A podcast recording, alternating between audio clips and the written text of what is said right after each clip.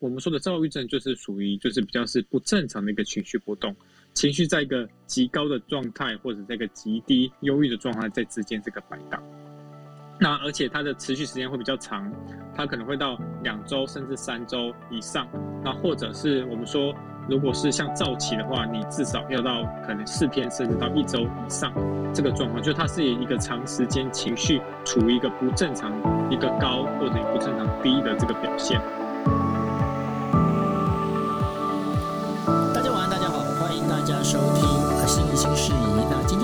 是二零二一年的十月呃。十一月二十二号，十一月二十二号，在日本的话，今天是义夫妻之日。为什么呢？因为十一是义，就是好的意思。那然后呢，呃，二二的话就夫妇，就是所以说它是一夫夫妇之日。那今天的话，在谈的一些东西的话，当然跟呃嗯夫妻也许会有一些关系，我不知道。那但是呢，我们今天在讲，就是说，因为今天是一一二二哈，所以是一个一一夫妻之日。那如果你今天呢，你身旁有你的，不管是老婆也好，或者是啊你的老公也好，或者是你的那个男女朋友也好，或者是你的伴侣也好，都没有关系，赶快跟他们讲一声哦，我爱你哦，吼，很重要，一一一二二。所以大家不要脑袋只是记一一一啊，那个不重要，一定要记一一二二，一一二二，好，成双成对，OK，好。那呃，我们今天的话就是来聊哈，要来聊一个就是跟躁郁症。什么叫躁郁症？那为什么会躁郁症哦？因为呃，在最近哦，最近我就是有在跟心理心理师还有跟荣奇医生有在聊到，就是说很奇怪，因为最近我不知道他有没有发现一件事情哦。那路上你在开车的时候，你会发现车子越来越多，然后发现怎么那么多三宝给我上路啊？哈，那个真的是有时候，而且有时候很奇怪呢。就说明明你在等红灯，然后你前面就是红灯，然后后面又有人会硬要给你按喇叭。按喇叭的时候，你就我就觉得那个有时候开车，我现在我现在真的是非常不喜欢在那个路上开车。为什么？每次在路上开车，我就觉得很烦，很烦，然后就觉得说这些人怎么是这样，然后。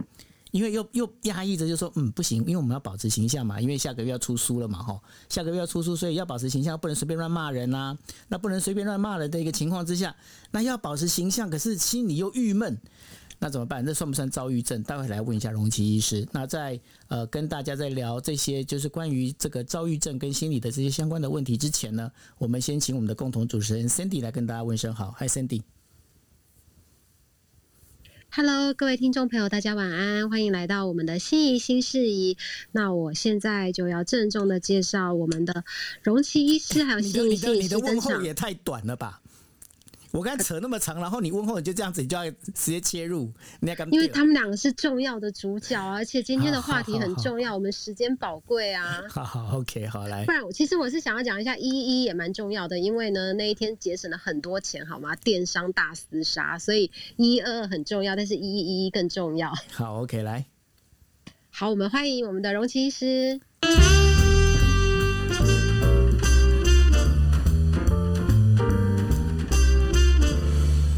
为什么今天是荣奇医师先？好了，没关系，因为他现在在我右边，然后等一下我们你你的你的次序，你的次序都很奇怪，所以我每次我都觉得有点纳闷。好，来，荣奇跟大卫生好。啊，大家好，我我其实我只是站的比较前面一点，所以才会站在 Sandy 的右边。好，那呃，主持人以及各位听众，大家好。那我是哎，我们现我们现在已经疏远到变叫主持人的 Sandy。是会被会呛人的主持人，对，而且还好我们没有被叫这是 尊称，还好。会呛人的是尊称哦，好，不是好，所以我们今天我们今天会谈一下那个躁郁症啊，然后就像刚刚九六提到的，呃，这个其实是应该是算是数一数二，大家常常呃，应该说比较知道，或是比较有听过，或是偶尔大家可能。有点半开玩笑会提到说啊，就是什么我有躁郁症啊，或者说你这样是不是躁郁症啊等等这些。可是我们真的了解什么叫躁郁症吗？或许我们可以利用今天这个机会来好好了解一下。好，谢谢谢谢荣琪。然后那我要 cue 我最敬爱的心仪心理师出场。为什么敬爱？怪怪的。他接的词为什么都觉得怪怪的？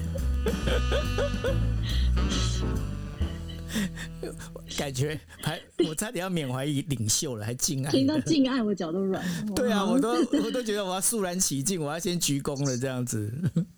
对，这样敬爱不对吗？尊敬与恩恩爱。在凹啊！好，你再凹，你再凹，没关系，你慢慢凹，你你你赶快去翻字典。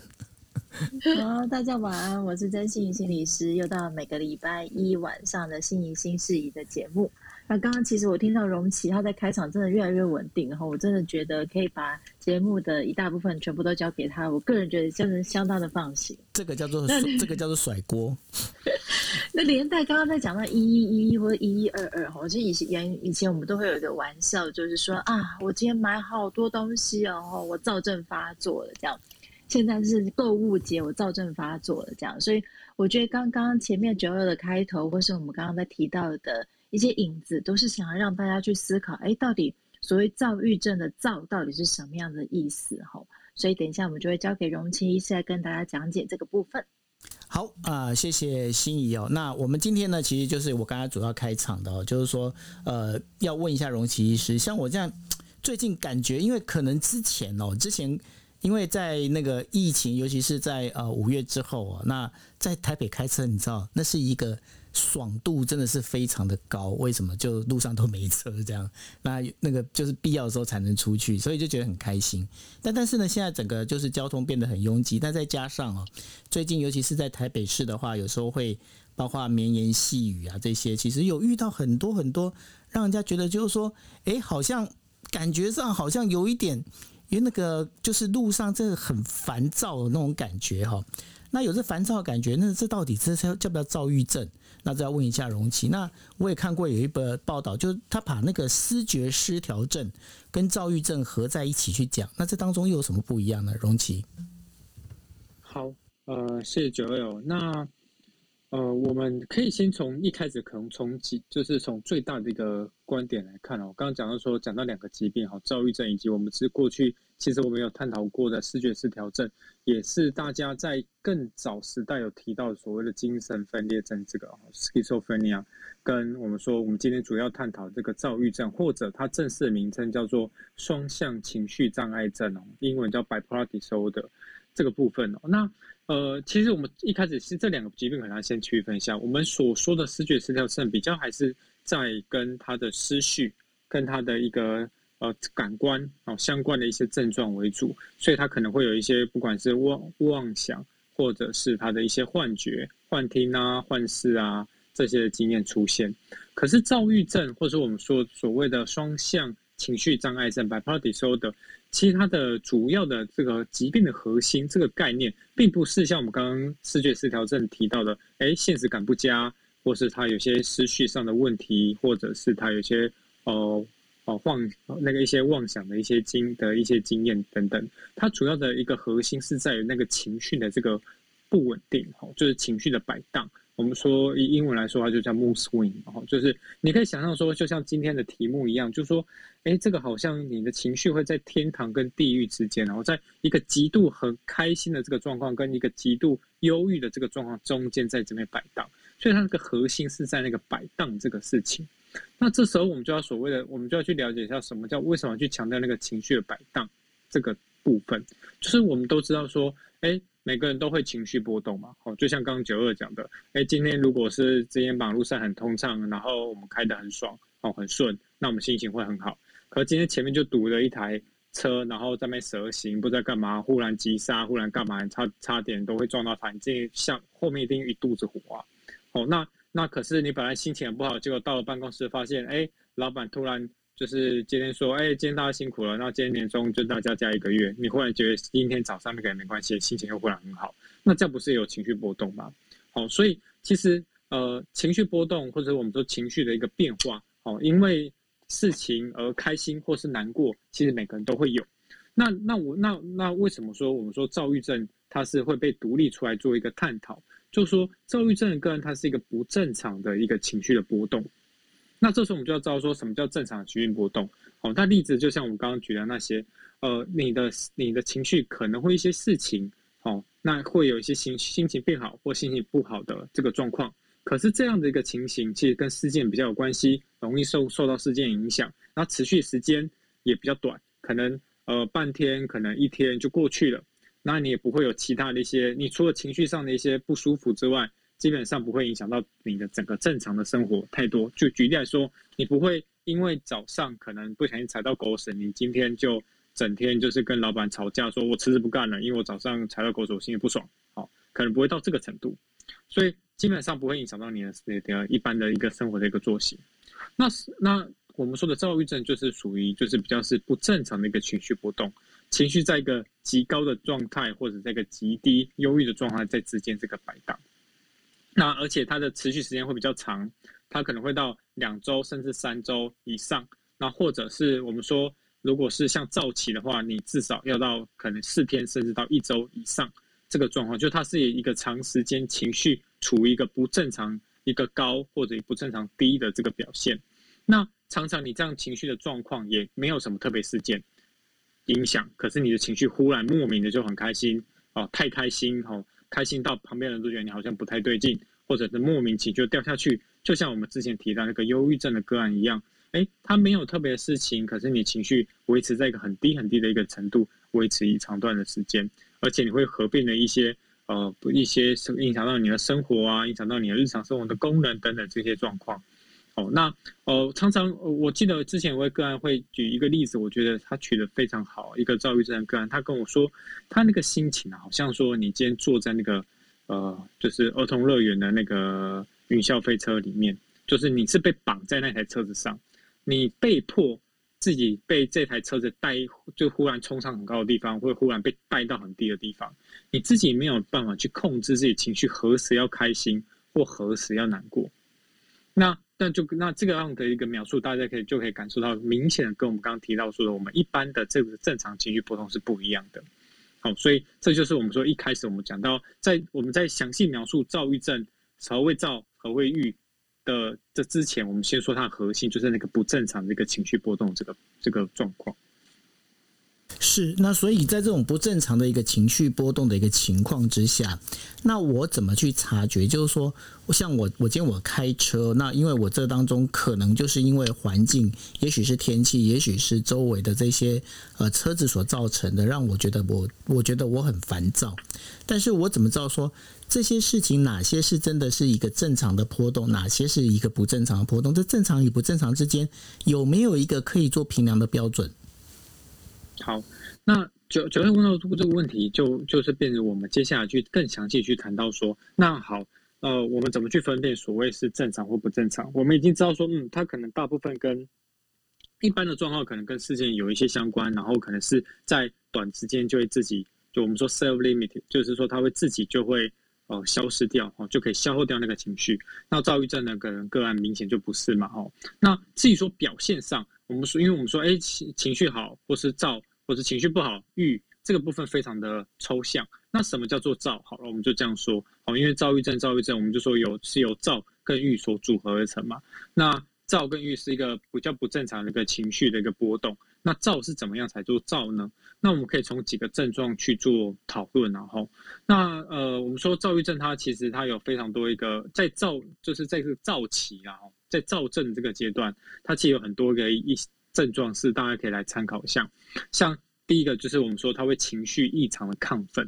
好，然后他会自我膨胀。所谓自我膨胀意思就是说他会有一个很高的一个，就是他的自尊，他会觉得自己好像自己很厉害啊，好，然后觉得自己好像无所不能。好，举例来说，那你说，哎，那可是很多人或或者是我们旁身旁很多。呃，认识人可能他都会有自我感觉良好啊，那这个是不是也是躁郁症？其实不是哈。我们讲，我们我们要先强调的是说，这样我们接下来讲的这些表现，都是在那一个时期，就是那个那个不是他原本的他，在躁期的那段阶段，那一个一个礼拜，那个两个礼拜，那几天，他突然从原本不是这样的人，忽然他整个自我自我就是自信心膨胀哦，哦，然后突然觉得自尊非常的高哦，觉得自己很厉害，好，那会厉害到什么程度？最常见像。我们常常在门诊或在病房碰到我们说在造血个案，他常会说：“哎，他觉得自己很厉害，自己已经就是已经破解了全世界最厉害的密码啦，或者说哦，我我自己我我就是个爱迪生哈，我我比爱迪生还厉害，我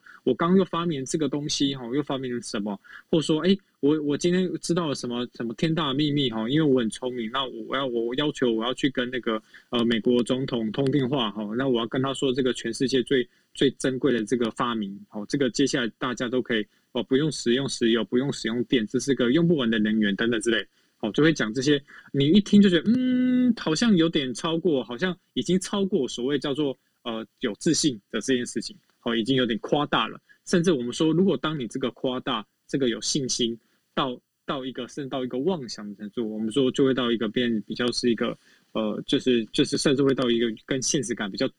就是脱离的这种这个状况。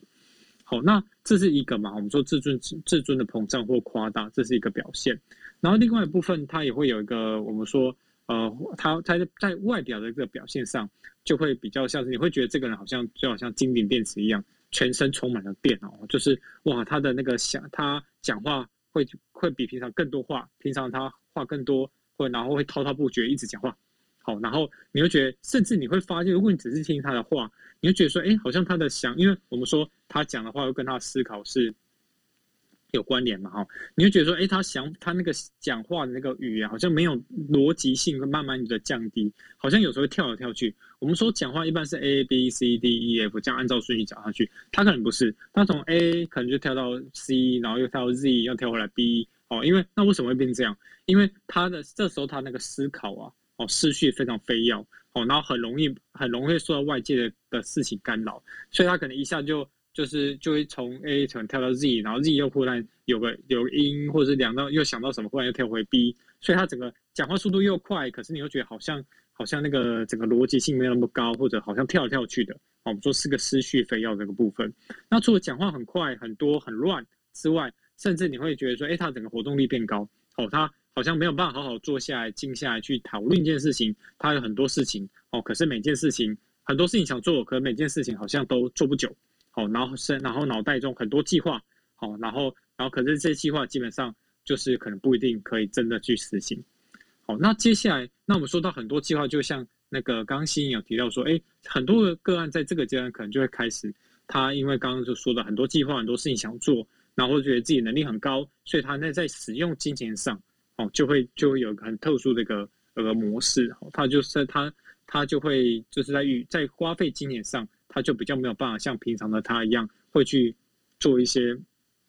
控制。好，那我们在英文上描述说 buying spree 啊，就是说好像购物狂一样。哦，就是你看他他整个花费金钱上或在理财概念上，忽然就觉得好像脱缰的野马一样，就是没有办法去做控制。像我很多个案，他是后后来是怎么被家属带过来住院？因为他整个症状严重到他跑去外面去房地产跟他说：“哦，好，我接下来买这条街的所有房子，哈，然后就开始下定金，好，然后整个整个家属整个傻眼，然后然后快要崩溃，因为他就欠超多钱，或者是去去贷款借很多钱要买什么，要做什么投资，甚至或他平常都很省吃俭用，他忽然跑去百货公司就整个大刷卡刷了十几万。”然后买了一大堆礼品要送给路人，说哇这个这个很棒啊，很高兴认识你啊，谢谢你啊，然后就开始送给别人啊，哦，那这些都是平常他不会做的事情，好，那甚至我们说他嗯就会做这些比较哦，我们说可能一些比较不考虑后果，然后可能会产生痛苦结果的这些活动，像是呃过度的去购买是物品，或者是一些比较风险的一些投资，甚至有些个案就可能就会去尝试。飙车啊，这些好很有，就是很有趣，就是当下那个呃，去欣去享受那个就是很过瘾的感觉，可是没有去考虑那个后果。好，那这些其实都是在躁郁症的人躁在躁郁症的个案在躁期，其实会可能会出现的呃一个一些表现。那我想这个例子很多啊，或许可能也可以请新莹来分享一下她在临床上可能碰到的一些小故事或是一些例子。不过，在那个心仪分享之前呢，我想请问一下哦，就是说，躁郁症本身的话，它有没有一个发病的一个高峰期？那然后，如果它发病之后呢，它的复发率会不会很高？那这当中又跟遗传之间会不会有一些相关的关系呢？其实我们说，我们今我们这一系列所讨论这些精神疾病呢，其实如果我们从这个基因的角度，其实我们都还是会找到说，哎，它好像有一些。基因相关的一个角色，好，那但是在我们说在精神医学的这这这这个研究里面，其实大家越来越接受一个概念，就是说它基因跟环境其实会互相的影响，然后那它会，我们你可以说它会互相的一个对话也好，就说意思是说，今天你有带有这个基因，或是你家族带有这个基因，你爸爸是你，或者你阿公是你，阿妈是，不代表说接下来后代一定会有，好，那它可能跟一些事件或者在后续发生一些事情。会有关联，所以它还是有一定的我们所谓的就是呃就是机就是说这个遗传的几率。好，那那另外一部分就是说提到说那个复发的机会，然后我们说呃躁郁症个案其实嗯其其实其实那个病程是非常。就是非常多变的哈，那有有些人可能就单单就只发作了一次躁期，就我们刚刚讲的那些症状，可是有些人会发作一次躁期之后，就会合并的，接下来就掉到预期，然后接下来又反复发作，哦，或者是呃大部分是预期为主，然后几年好几年才发又发作一些躁期，哦，那只是一般来说，我们可以一个概念说，呃，我们先先说它的盛行率了哈，就是说躁郁症的话，在台湾过去。其盛行率差不多百分之零点五左右，哦，那听起来因为蛮蛮蛮少了，一百个人不到才半个人，所以代表呃两百个人才一个人。可是后来发现，那国外盛行率差不多是一 percent，然后，可后来发现其实这个部分有点有有有一大部分是被低估了，因为我们刚刚等一下我会提到所谓的轻躁症的这个个案哦，就是第就是呃轻轻躁症个案很多其实是没有被诊断出来，好那。所以说，呃，所以说这部分如果把这些都加进去，甚至有些文献会探讨说，哎，它可能至少有一 percent，或甚至会有五 percent 左右这个盛行率。然后这些盛行率再加上我们刚刚讲到的，它很容易的这样子一个反复的一个发作跟复发，所以的确就会让整体的这个整个这个我们说会看到这群呃病友的这个几率就会很高。所以，我我这样理解，我不晓得这样理解对不对哦？可能请那个荣奇医师，如果有有错的话，你帮我纠正一下哦。就是说，躁郁症本身它会有两种症状的表征，一个的话就是你刚才提到躁郁症的躁，就是躁期。那躁期的话，就是它有一点像走到一个坡峰的一个状况，然后呢，接下来它会还会有个预预期的话，它就有一点点像是。掉到了那个坡谷的这样的一个情形，也就是说，你的那个坡峰跟坡谷之间起伏很大，而这是反复的交错，所以它变成是一个躁郁症，是这概念吗？没错，就是的确是这样哦我们说，的确会，你可以想象说，这个一个人的情绪，它有一个很过高的一个波峰，跟一个过低的一个波谷。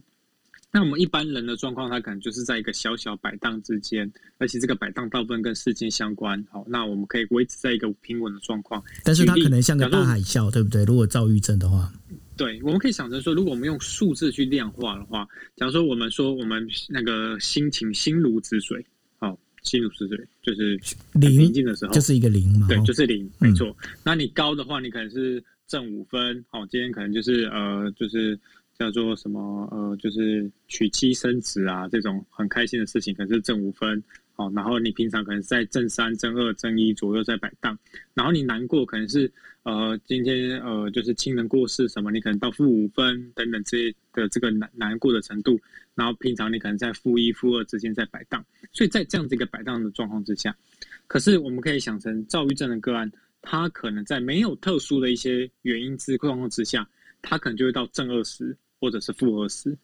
甚至可能更高了哈，因为我们这个这个就是一个概念啊，就是它可能会超过我们一般那个正五负的这个范围，它可能就跑到正二十，然后然后就忽然又掉到负二十，好，然后又吃又又又几个礼拜，然后又掉到又就跑到正二十。哦，那那个当当中的那个那个差距那个 gap 非常的高哈。对。那所以这部分就让个案非常痛苦，然后所以说刚刚举到那个云霄飞车的一个例子，但可是这部分想要也想跟大家聊聊一个想法，就是说，那大家就会觉得说，哎，可是如果是这样的话，那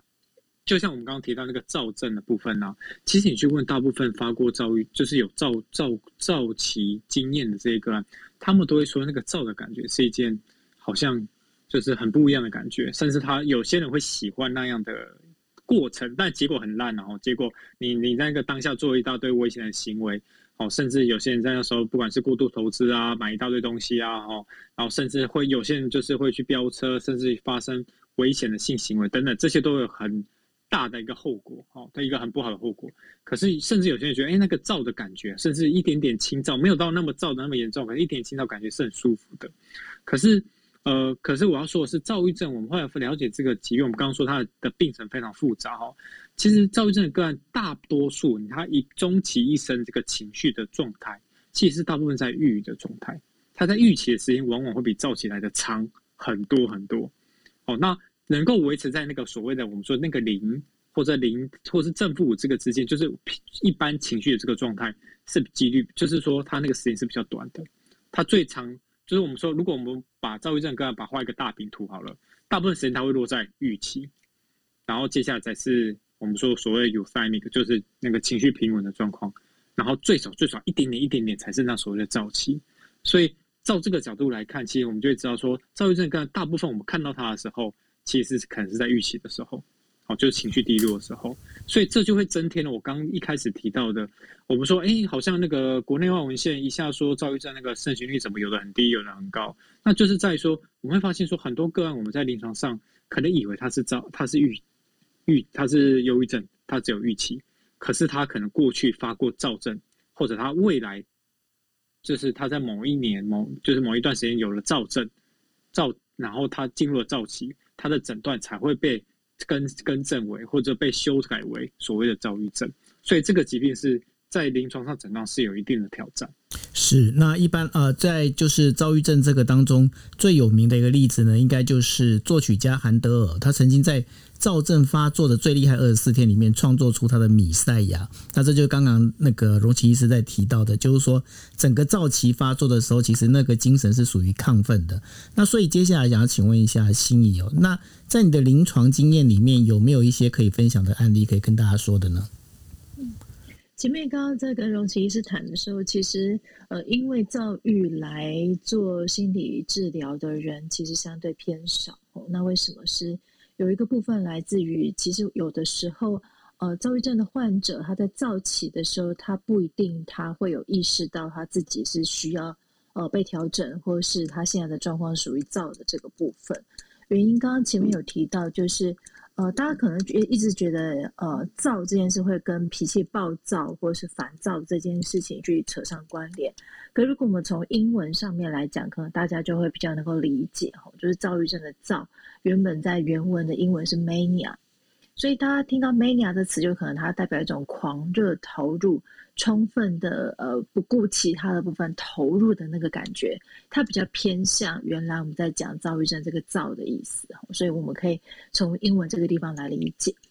所以其实很多的时候，呃，如同刚刚荣其实讲的，其实躁郁症的患者大部分的时间是处在郁的状态，所以他们比较会因为这个郁的感觉来进行心理治疗或者心理咨商。那曾经就有患者在跟我反映到一件事情，是说，呃，他有一次进入到一个躁的状况，结果周围人都跟他提醒说：“哎，我觉得你现在太嗨了哦，好像你都不太需要睡觉，你话很多哎，这样子，那你要不要再去回诊调个药啊？这样子，嘿，那这个个案就说他非常生气，那呃，大家可以猜一下他为什么听到这个话，他觉得非常生气吗？呃，九二可以猜一下吗？因为因为他本身觉得觉得就是说，哎，那个这时候我是正开心的时候，你为什么要打断我的开心？嗯，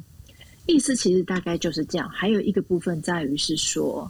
我忧郁了这么久，我好不容易有一种活力的感觉，我总算我总算找回我的人生了。对，但你们却说我生病了，所以这样子到后来会出现到一个状况，是部分躁郁症的患者。他们后来会分不太清楚，那我现在到底是一个稳定的状况，还是我现在在等一下又要被人家说我偏早了？那我今天突然有一点点精神去做事，那这个精神我到底现在我应该怎么看待自己？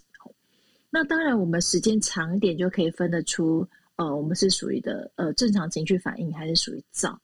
但是我觉得想要进一步从心理的角度去体会这些躁郁症患者的感觉是。当一个人其实分不清楚现在是处于大家所谓的正常，还是我是有状况，那个感觉其实非常的痛苦的。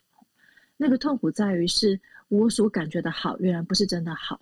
那难道要我感觉不好吗？那到底我用什么样的方式去拿捏？谁可以告诉我？那那种混乱跟不知所措的感觉，是自躁郁症患者他们在那个中间转换期是会经历到的一件事。那除此之外，有一些躁郁症的患者呢，他们很痛苦的部分是，他们必须要去收拾自己在躁期里面所出现的状况。比如说，他在躁期的时候，因为情绪比较高昂，但情绪比较高昂，也可能对于外在的讯息比较敏感的时候，他可能一发不可收拾，跟一发不可收拾跟别人吵架起争执，或是甚至呃出手，所以这些状况来讲，他们都变成后来要再去收拾这些在情绪啊、认知啊、行为属于造袭的状况之下的时候，是另外一层困扰。所以这边的困扰就会带到另外一个情况，就是所谓的家属。有一些部分的躁郁症患者，他们会来做心理治疗，其实是因为家属带来的。那那个家属的困扰就在于是家属被未教到，他们可以去辨识出。患者的躁期跟预期，但是患者本身不一定可以，所以他们会很两难，是说他们到底要怎么样从药物、从心理或从家属的角度一起来帮助这些躁郁症的患者在社会适应上面可以越来越容易。所以有一些其实是家属带来的。所以我想要进一步去提的，反而是后半段我们在讲的是有关于家属、亲友或是呃躁郁症本人，他们怎么样在生活上帮助自己，能够呃复发的几率变小，或是越来越能够适应在这个社会，所以才会变成是我们今天在谈这个主题里面后半段一个很重要的原因。是，所以说，嗯，在这家属里面，他你刚刚有提到了嘛？因为家属会被喂教出患者他到底有躁期或预期，那这也回到我刚刚有在就是问过荣奇医师的，就是说他本身的复发率到底高不高？那现在其实我觉得这样听下来的话，我有一个小小的一个疑问，什么样的疑问呢？也就是说，我到底怎么去确定？就是说。我这个已经是算是哎，慢慢的他有得到改善，可能就是像刚刚，也许大卫呃龙奇医师会提到的轻躁症啊这样子，他也许慢慢的得到改善，还是他只是在一个躁期跟预期交换的一个交界处而已，其实他的整个状况并没有获得改善。那到底有没有方式可以去把它能够做一个好的厘清呢？我想这部分哦，真的还是有它的一个困难的一个程度啊，因为就如同我们一开始破题所讲的，呃，我们说正常的一个情绪摆荡跟一个我们说比较病态性的一个情绪的一个起伏，其实它是会有不一样。可是你中间怎么去画出那一条线，还是有它的困难哦。因为感觉是很模糊，对不对？应该说这个还是需要很多的一个经验，甚至是需要讨论，因为我们知道。我们我们就这样说好，我们说情绪部分，有些人个性就是比较嗨嘛，哦，他可能本身个性就比较热心，哦，比较乐于助人，比较快熟，比较跟人就可以几几分钟过就跟对方称兄道弟啊，然后人际界限就会稍微比较呃比较近一点点，哦，可是有些个案他就可能比较慢熟，然后可能讲话比较保守，然后就是可能讲话声音比较小声，讲话速度比较慢，哦，比较低调，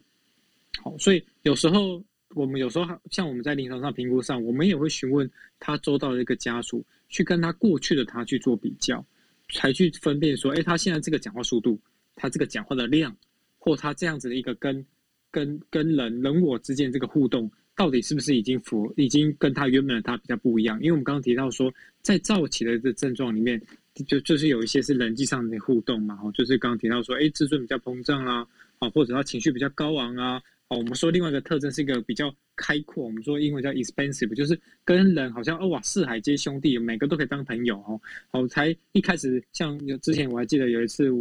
呃，急诊值班的时候，才刚去急诊，然后被召回一个个案，就刚刚跟家属吵架才能被带过来。好，然后一坐在那个我们说会谈室里面，那个。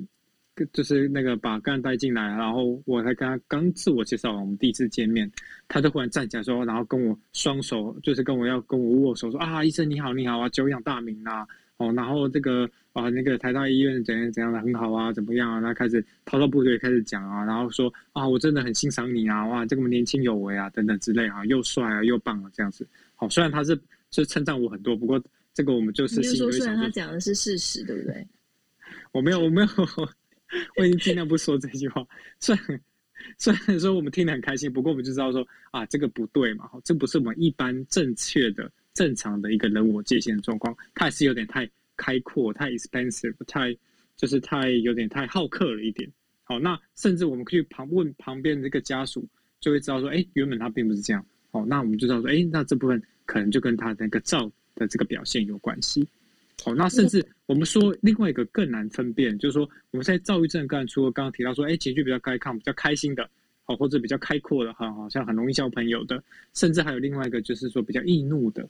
哦，那易怒这部分就更难了。我们说这个易怒这条线要怎么去抓？有些人的确他是脾气本来不是很好，或者是有些人可能他就是呃比较不容易生气。可是那所以这部分就会更难去跟我们平常我们平常人也会生气啊，碰到事情会不爽啊，那要怎么去分辨？那这份就需要更多的一些资讯。所以我们很少会就之所以说刚提到说躁症有很多个症状，那我们就会知道说，其实我们很少会经有一个单一的一个表现，就说哦。对，你看你花钱花那么多，你就是躁症发作，好，那你一定就是怎样？我们毕竟比较不会说用这样子一个单一的表现就去哦，就是去定案说你就是怎么，而是说我们会用很多的一个面向去哦，去不管是他的一个人际上的面向、情绪上的状态，或是他我们所谓的这个生理相关的，他的睡眠啊，或会不会减少睡眠需求啦，食欲量变比较高啊，或者是在性的需求上变比较高啊。但是这部分同时去评估他的状况，才会去去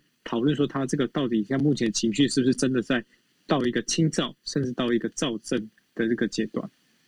哎，荣其实我想要问一下，因为你刚才有讲到就是情绪忽高忽低这个部分嘛，那身为一个这个家属的陪伴的这个角度的这个这个呃情况来看，有些时候家属就没有办法像医师这么的专业去判断。那突然觉得，哎，他好像最近有好一些了。假设家属是这样子观察之下，那会不会就会觉得说，哎，是否我们还要继续持续治疗，还是说我们就可以停一下子？这样子会有这样的一个状况出现？那你觉得，嗯，为什么躁郁症需要持续来做这个治疗，即便他感觉上已经都好了？这是蛮重要的吗？好，呃，谢谢 Cindy 的这个问题哦，就是说。呃，我们说躁郁，那就要回到说，我们说躁郁症，目前我们在医学上，我们还是认为跟脑部的神经传导物质的这个不稳定有关联。好，那所以说，当他这个在躁期发作的时候，他我们这些药物的这个治疗，哦，主要是帮助他整个整个在情绪控管中枢的这些神经传导的部分的这个失控情形，把它稳定下来。所以，可是当使用药物之后，把这个躁的这个表现，好，把它。稳定下来，或者说我们把郁的这个表现把它拉上去之后，为什么需要再做一个维持期的一个治疗？主要是希望去预防再次发作了哈。那我们说就回也回应刚刚就是九月有提到说，那到底呃就是恢复发率很高，或者是说有没有需要长期用药这件事情？我们一般来说会说，如果只是首次发病的个案，好，我们会说在这个急性期过后，他的情绪已经稳定了，我们会建议说至少我们说这个维持期的部分至少是半年到一年。恍惚，再来讨论说是不是可以把这个药物的角色慢慢的停掉。但是如果这个个案是两次以上，甚至已经到慢性化的这个病程，就他已经复发过很多次了，那我们就会说可能会希望是这个稳定持续的药物治疗，可能至少要到二到五年以上的这个的这个持续的时间。那这个部分，我常常跟。病人或家属举例，就是说，你可以想成说，那个大脑好像这个那个我们说秋天的这个农田，不是会烧那个就是稻田吗？哦，那个那个稻草，那它像这个这个大扫在这个大火在这个稻就是这个干枯的一个稻草里面在那边烧的很大哦。那我们好不容易把它扑熄了，可这个扑熄的时候，你看这个已经没有大火了，可它有些东西还是在那些草堆里面有点闷热，然后有一点点好像。就是我们说春风吹又生，或者是你稍微有一个风吹过去，它可能又烧起来了，或是在旁又可能又旁边有助燃物，它可能马上又烧起来了。所以，我们维持期的做法是希望把那个整个一点点余温哦，可能有一些些小火苗部分，把它完全的扑熄。好，然后你真正让这一块你的脑部稳定的状况，或者说这个草地真正都已经没有所谓那些一点点，就说小火苗的时候，接下来真正碰到一些其他的一些。呃，刺激啊，或者压力的时候，你就不，你就自然而然就比较不会再复发，或者是那个火不会再烧起来。好，那我们说在医学上，我们会说有一个叫 kindling fail，就是说当你的这个大脑这个状况，呃，已经连续复发好几次的时候，接下来可能你好不容易稳定下来，可是还没还没，可是你可能又接受一些呃小小刺激，你可能就会更轻易的就会再复发。哦，因为就是说，你进这个部分还没有稳定下来的时候，你整个复发的机会有的会越来越密集，越来越高，然后发作的这个中间相隔的时间会越来越密，所以我们都会希望说，当你好不容易稳定下来之后，我们那个维持期是重要，而那个维持期是目的是为了未来你可以有一大一长段时间不要再掉到预期，或者是不要再跳到早期，这样子。是，那那个荣奇有一个有一部电影哦，以前是曾志伟跟余文乐还有金燕玲他演的，叫做《一念无名》，他也在讲一个就是呃患躁郁症的一个患者。那这个患躁郁症的患者，他本身呢，他就是呃去接受治疗之后出来呢，他好像没办法回到原本的交友圈哦。那包括职场这一些的话，就说一个躁郁症的一个患者，他到底呢，呃。就是他旁边，不管是他的朋友也好，或者是他的亲人也好，到底该用什么样，甚至他同事用什么样的一个眼光跟角度呢，来对待他，才是一个正确的一个？你认为就是说，站在这个角度里面，他可能用这样的方式对他们，也许是一个比较好的方式。有没有一个比较我们可以知道的一个方法？因为老实讲，因为大家对于这个有呃，对于在精神。精神上有生病的人哦，我们有时候也真的是自己也不晓得说，感觉好像会动辄得救，那也不晓得说该用什么样的方式去对待这呃这样的一个朋友或者是这样的同事，那有没有什么方式你你是一个好的建议的呢？我我觉得这是一个呃，这真的是一个难题啦，就是说我们呃，我们说。这也是为什么这一系列我们在讨论说就是精神疾病的部分，我我觉得了解是是一个最重要的一个开始啊。我们越了解这个疾病，当我们身旁的朋友或者我们的亲戚有这个状况的时候，我们越知道我们可以用什么方式去了解他，或者是去接近他，或者是去关心他，而不会用我们觉得可能对他好哦，可是其实他会觉得很受伤的方式让他。就是就是来来，就是我们越接近，结果他越受到伤害这样子。哦，因为举举例来说，像我们之前在谈论忧郁症的时候，我们提到说，我们不要就是就我们就是忧郁症，就是我们就是开玩笑说，如何进如何一秒钟进入忧郁症的个案，就是你刚刚说，就是你不要想太多啊，哈，或者说，哎，这个你要想开一点呐，哈，或者你要加油等等之类，这些就是一秒钟可以激怒他们的这些方法哦，就是你是好意的，可是你。你做出来的行为，可能在无意之中让对方其实很受伤。好，那所以我觉得了解是最重要，因为我们了解这个疾病越多，我们就越可以知道怎么去跟他做互动。但是我要说的是，躁郁症个案真的是又更辛苦一点。为什么？其实我们说，如果是忧郁症个案，你就看到，哎，你旁边的的亲朋好友可能就是心情低落，然后哦很难过样子在哭泣。当然，我们就觉得哇，他们好可怜，我们来帮帮他。你这个你可能本来对他这样的一个忍忍受度就会比较高，可是躁症个案其实是不太一样，你就会看到他在躁起那个阶段，他好像无忧无虑，好像非常开心、很亢奋，然后然后滔滔不绝，然后讲一大堆，就是听起来好像有点道理，可是其实仔细想想又觉得好像有点可，就是有点天马行空这些计划，然后也不顾后果哈，不顾做的这些事情会因为。我们必须说，躁症这些个案，其实他是行为上在躁起的时候是非常，就是非常外展的。哦，这些行为可能都会造成他身边的，尤其像他的家人或者是他的呃朋友有很大的困扰。哦，这样举例，像刚刚举的那些例子，他可能因为呃一些比较冲动的一些行为去做一些过度投资，啊，或者是花了很多钱欠了很多债，啊，或者是跟别人起冲突，啊，或者是可能跟别人发生了就是。性就是不应该的性关系等等之类的，这些其实都需要那个旁边他的一些他的一些家人去做善后的动作。好，那那那可是，但这个个案在造期，所以他根本就没有办法有足够的一个能力去判别他目前做的这些行为，所以这些东西其实都会让他身旁身边的这个这个亲朋好友其实会造成很大的压力，所以这部分就会让让他们就觉得说，好像更难接受，说为什么？就是呃，我们都必须花很多时间去承的承受这些哦，然后或者是呃，就是说嗯，就是为什么他都每次都会这样哦？就是他们在做的时候很开心，可是收尾都就是做收拾上后都是啊身旁比较可怜的亲朋好友这样。那我觉得这部分就回应到刚心仪提到说，家属为什么说个案都会觉得说，那个你难道我不能我一点点开心，你们就要是？他就会开始很紧张，说我又着急发作的。那这个部分其实是家属的一个啊，他们有他们辛苦的地方，因为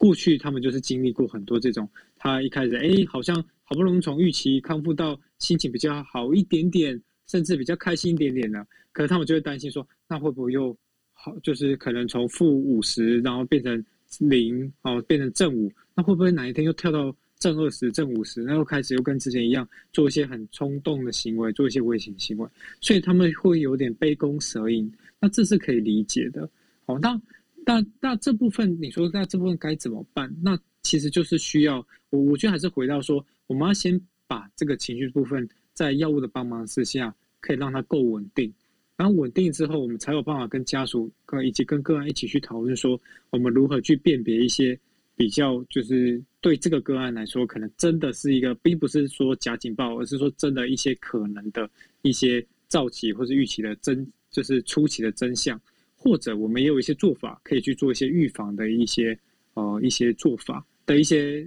技巧，然后那这部分就可以去做帮忙。我想要顺着荣晴的话讲到一个例子哈，就是刚刚前面提到，就是家属会在个案呃从这躁郁症最严重的时候到慢慢稳定到可以恢复工作，但是家属还是就是那种战战兢兢，就是呃一朝被蛇咬，十年怕草绳，所以一有什么问题他们会过来问我。那我举个例子，然后还是会去改变一下家属的状况，就是有一天呃患者本身就是躁郁症本身他们。呃，一次买了呃四套丛书，这样的四套百科全书这样子，然后家属很紧张，就跑过来问我说：“哎，你觉得我的那个小孩啊，吼是不是他现在这个躁症又发了？吼，他一次突然买了四套百科全书，哎，这样子吼。那我想了一下，我说：那你觉得这个百科全书他生活用得到用不到？然后他现在的经济条件他可不可以负荷？这样，你有没有跟他讨论过？”那家属就提到说，哦，他有去问他，就说，因为他现在好像他的那个职业上面他需要用到，所以他需要这四套都买，然后加上他现在有自己收入，他就跟呃家长家长讲说，其实他是可以负荷的。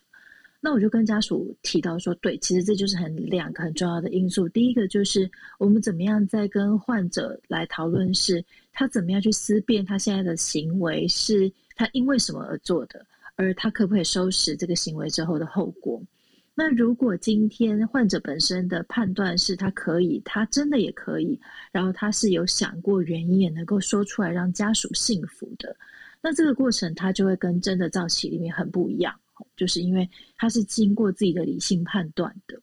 那可是我们可以理解，家属他一定是会很担忧，很怕说如果又复发了，然后又不好好吃药。那如同刚刚荣琪是讲的，就是呃，如果我们的复发其实对于我们的大脑或者接下来的愈后不是那么的好，所以家属吸收到这个概念后，其实知道就是越少复发其实是越好的。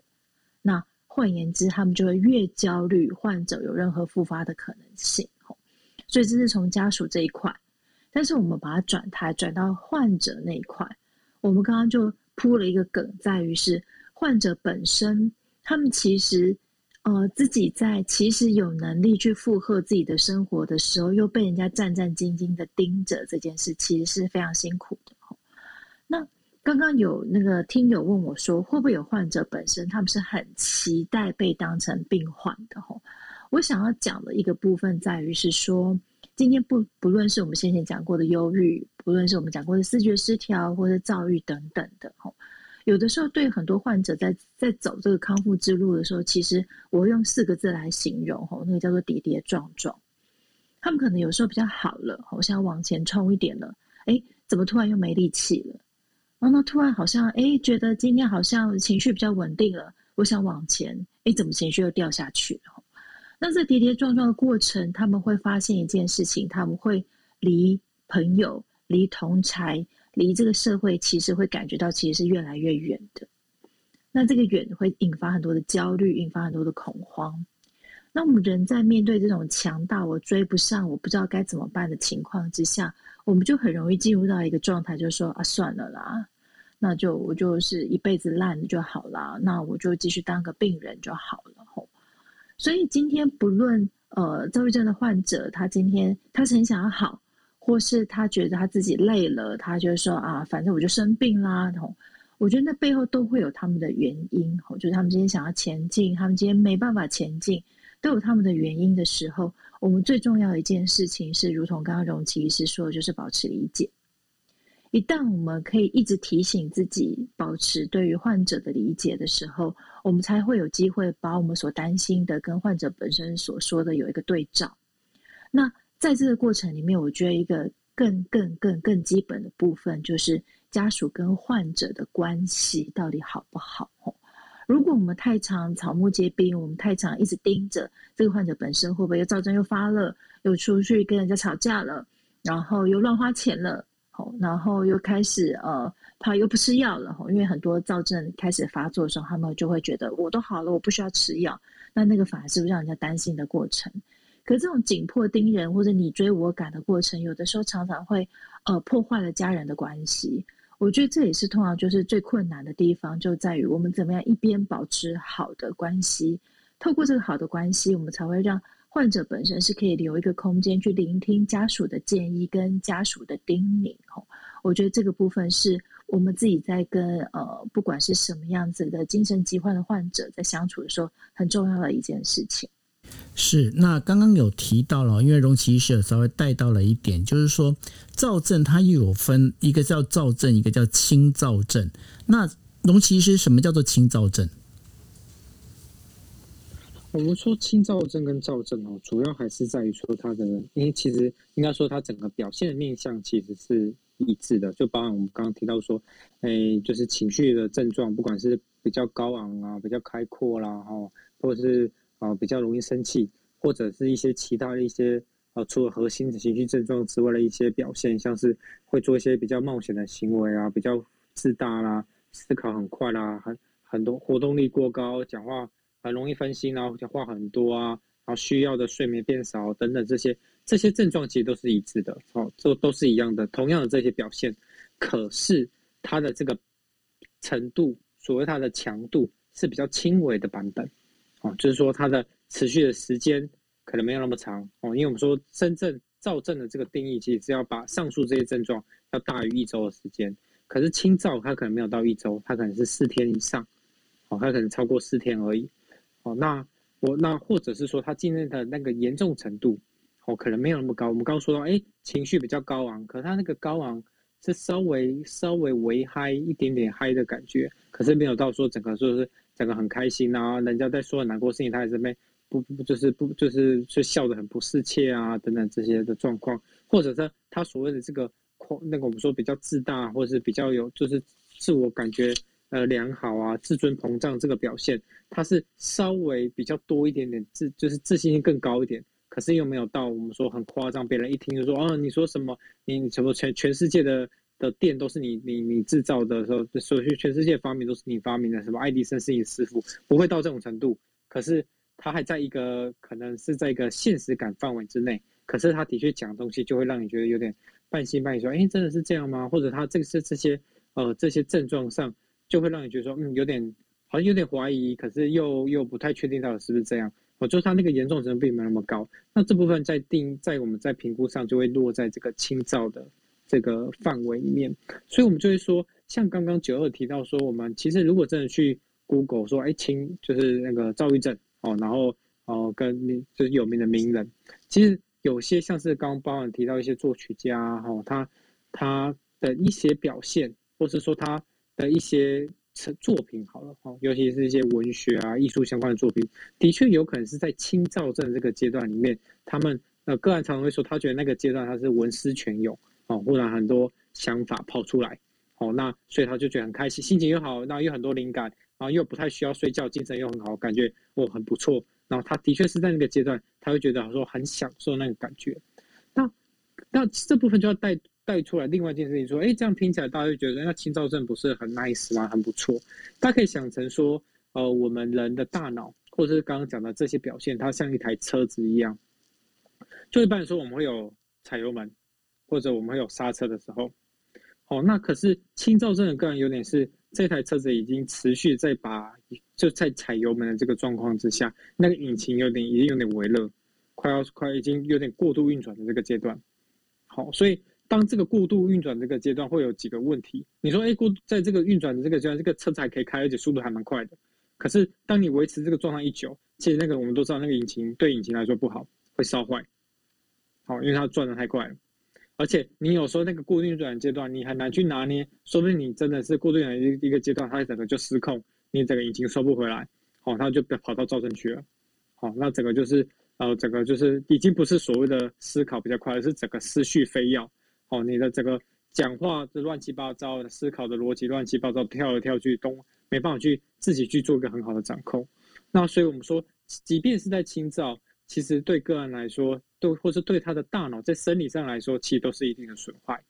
哦，那呃这边也可以再补充一点，就是我们刚刚提到说，视觉失调症跟躁郁症的差别，一个是跟思思绪跟你的逻辑，呃，或或是说跟你的呃，就是一些妄想、幻觉经验有关，也是跟你的情绪摆荡有关嘛。常常我们在临床上有另外一个。常常会觉得两两个疾病很大的差别是，我们传统会认为失觉失调症的个案其实长期来说，他大脑其实是认知功能会有些退化的状况。可是躁郁症，我会觉得说，哎，他只有在躁期或预期的时候，认知功能会受到影响。他只要回到情绪稳定的状况，其实他认知能力会恢复的。可是总这个现实总是没有那么美好。然后我们后来更进一步研究发现说，其实对躁他其实躁郁症的个案，随着他一次一次的发躁期或是预期。认知功能虽然他之后情绪恢复了，到这个零到或是正五之间，正负五之间，他恢复了，可他的认知功能好像也是会慢慢的退化。好，所以这些都是在佐证说，你即便是在轻躁或是躁期，哦，更不用说你在预期，你对大脑的这个生理上损害都还是持续，所以这部分都会影响到你后续情绪，然后恢复之后你的整体的功能表现。好，所以这就是。为什么说我们这么强调说我们要注意这个的表这个这些症状的真相，以及去强调说，如果真的有这个疾病，你稳定药物或者维持维持其维持其治疗的这个重要。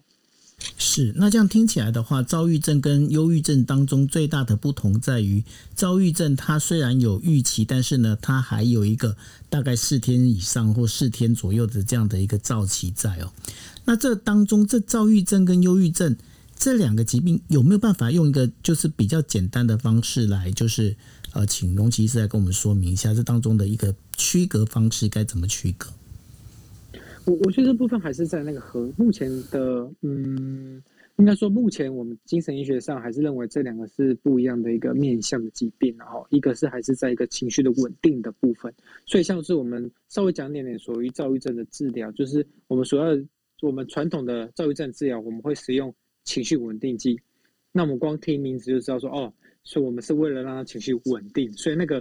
不要摆荡，不要 mood swing 是这个疾病的重点，哦，不要忽高忽低是个重点，好，所以我们的那个思考是这样。可是忧郁症个人比较像是，因为他脑中的这个血，呃，可能但目前主体就是大家流行还是说单胺类啦，就是血最常见就是血清素嘛，血清素不足，哦，所以我们来补充血清素，把它补回来，让它重新拾回开心的感觉，哦，这是我们最传统对于躁郁、对忧郁症的个案的了解，所以这部分在一开始这两个疾病上的所谓的核心的症状，其实就有点不同。然后，的确，在以操作型定义来说，就像九月刚刚提到的，这两个疾病都会有所谓的预期，好，而且它预期都是我们达到我们所谓的就是呃忧郁，就是就是就是呃我们说呃就是忧郁的这个表现都是到一定的严重程度，好，那可是躁躁郁症的个案的不同的地方，的确是它有多一次一次以上，只要一次以上就可以，他只要这辈子只要出现过一次的轻躁。或者是躁期，我们就会认为说他是属于躁郁症这个个案。那我们的治疗重点除了在帮他的情绪，呃，就是不要那么在忧郁的状况之外，我们另外会有一个另外一个目标，是让他情绪可以维持在稳定的状况，不要再又跳上去这样子。好哦，那呃，我想现在时间已经到十一点半，那最后心仪，你要不要帮我们做一个结尾？嗯。结尾其实我今天蛮多的感触，连到我们今天在讲的内容，就是最近那个口罩跟超商，呃，我们的店员的事件又被大家串联起来了嘛，好，所以很多人又在提这个社会安全网，跟就是呃所谓很容易连接到所谓的精神疾病患者的这件事，哈，那姑且不论，我们也没有资格去隔空诊断这些所谓在。呃，行动或是在杀人的这些人里面，他们有没有精神疾患？这个我们是没有办法隔空诊断的。可我觉得很重要的事情，大家在疾呼说这个社会安不安全啊？然后我们的呃，大家会不会给我们个安全的环境的同时，我们每一个人能不能静下心来去理解，到底什么叫做精神疾患？我们到底理不理解什么是躁郁症，什么是忧郁症，什么是视觉失调？而他们会出现的方方面面，到底是包含了哪些？一旦我们更有机会用呃，比如说像我们的节目，或者各个专业的角度去理解，所谓生病是什么样子的时候，我们是不是更能够用一种跟着专业一起去思考，我们的社会安全网应该长的是什么样子？这件事会不会更彻底？会不会让我们的民众更能够去连接到哦？所以我们应该去朝朝哪个方向去思考，或者朝哪个方向去建立，让大家都能够觉得安全的方式？哦。呃，姑且不论让大家都觉得安全这件事到底成不成立，可是我们很期待，就像我们每次每一集在讲的这些，刚刚也有听众呃小飞机来说，我们是不是有 podcast 是有的吼，就是大家可以搜寻我们的 Spotify 里面的就是九 L 今夜一杯，呃，包含是小安的今夜谈心跟我们今天的心仪新事宜都会放在 podcast 上面，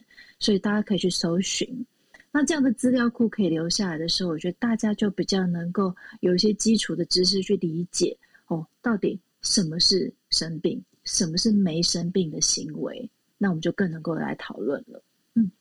谢谢谢谢心仪哦。那呃，我们在就是大家如果来不及搜寻没有关系，你现在只要点我们，你把房间打开，看上面有一个连接，大家可以看到上头哦，你只要点那个我们头像在上面的那个连接。你就可以点到上面有心仪新事宜哦，点进去的话，那你们就可以订，就是把它按订阅，因为是今夜一杯。那今夜一杯里面节目呢，就像刚刚心仪有提到的哦，我们包括了我们在做的这个，因为我们已经做了一百多集了耶。那我们做了一百多集，然后这当中的话有很多的，我们包括心仪新事宜，也有小安谈心，有谈星座，有谈心理哦。那当然我们也是很开心，因为。我们这，我们至少我们这几个，我们团队这四个人哦，就是包括了，就是呃，心仪呀，包括 Sandy，包括荣琪，还有包括就是五个人呢，还包括那个呃小安哦。我们五个人呢，你我们在带这当中的话，我们是算是今夜一杯非常重要的。我们在把这当中所有内容哈，我们把它整整合在一起。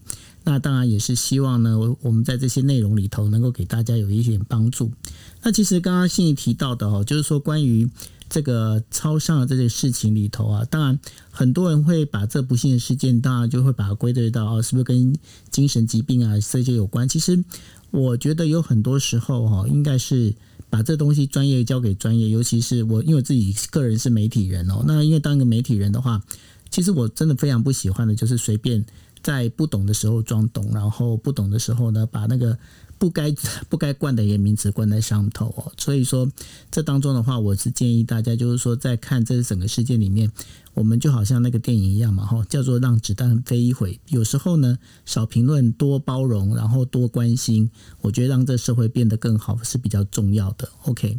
好，那呃，今天我们的节目就到这边哦。那非常谢谢，就是荣奇医师，也谢谢心仪心呃心理师哦，还有就是底下所有的听众陪伴我们。那当然呢，也欢迎你们哦，就是可以点阅就是上头的现在的这个 link。那 link 你可以带你到就是今夜一杯的 podcast。那这当中呢，你在或者是你在 Spotify，你或者是在 podcast，呃 Apple 的 podcast，或者是 Google 的 podcast 都可以打这个就是今夜一杯都可以找得到。那如果你今天你比较习惯是呃开 YouTube 看的话，一样有哦在 YouTube 一样打，就是今夜一杯，一样可以找得到，就是我们的 channel 哈。那非常欢迎大家能够听，那也欢迎大家呢，就是说在你们呃如果说听了觉得哎，好像我觉得我有更多我属于私人的问题，我想要问哦，那当然大家可以去追踪心仪的粉丝页，那心仪的粉砖呢叫做心理师的妈宝研究室。心理师的妈宝研究室，或者呢，呃，心仪他自己，他现在是呃出色心理治疗所的副所长哦。那在他这本身，他有在做一些呃，就是呃，智商呃，算是临床的这些心理师的这些智商的这些呃服务，还有他的同事哦。所以呢，大家也可以到那边去呃，这等于说找到心仪哦。嗯。那当然，如果说你有一些包括你想听的一些问题，或者是说你觉得说我希望我们节目呢还有哪些就是你想要理解的跟心理有关的一些问题，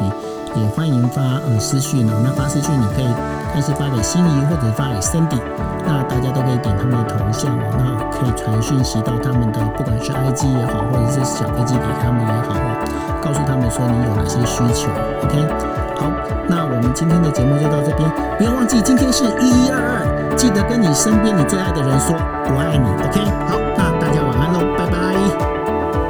谢谢杨吉，谢谢谢谢谢谢大家。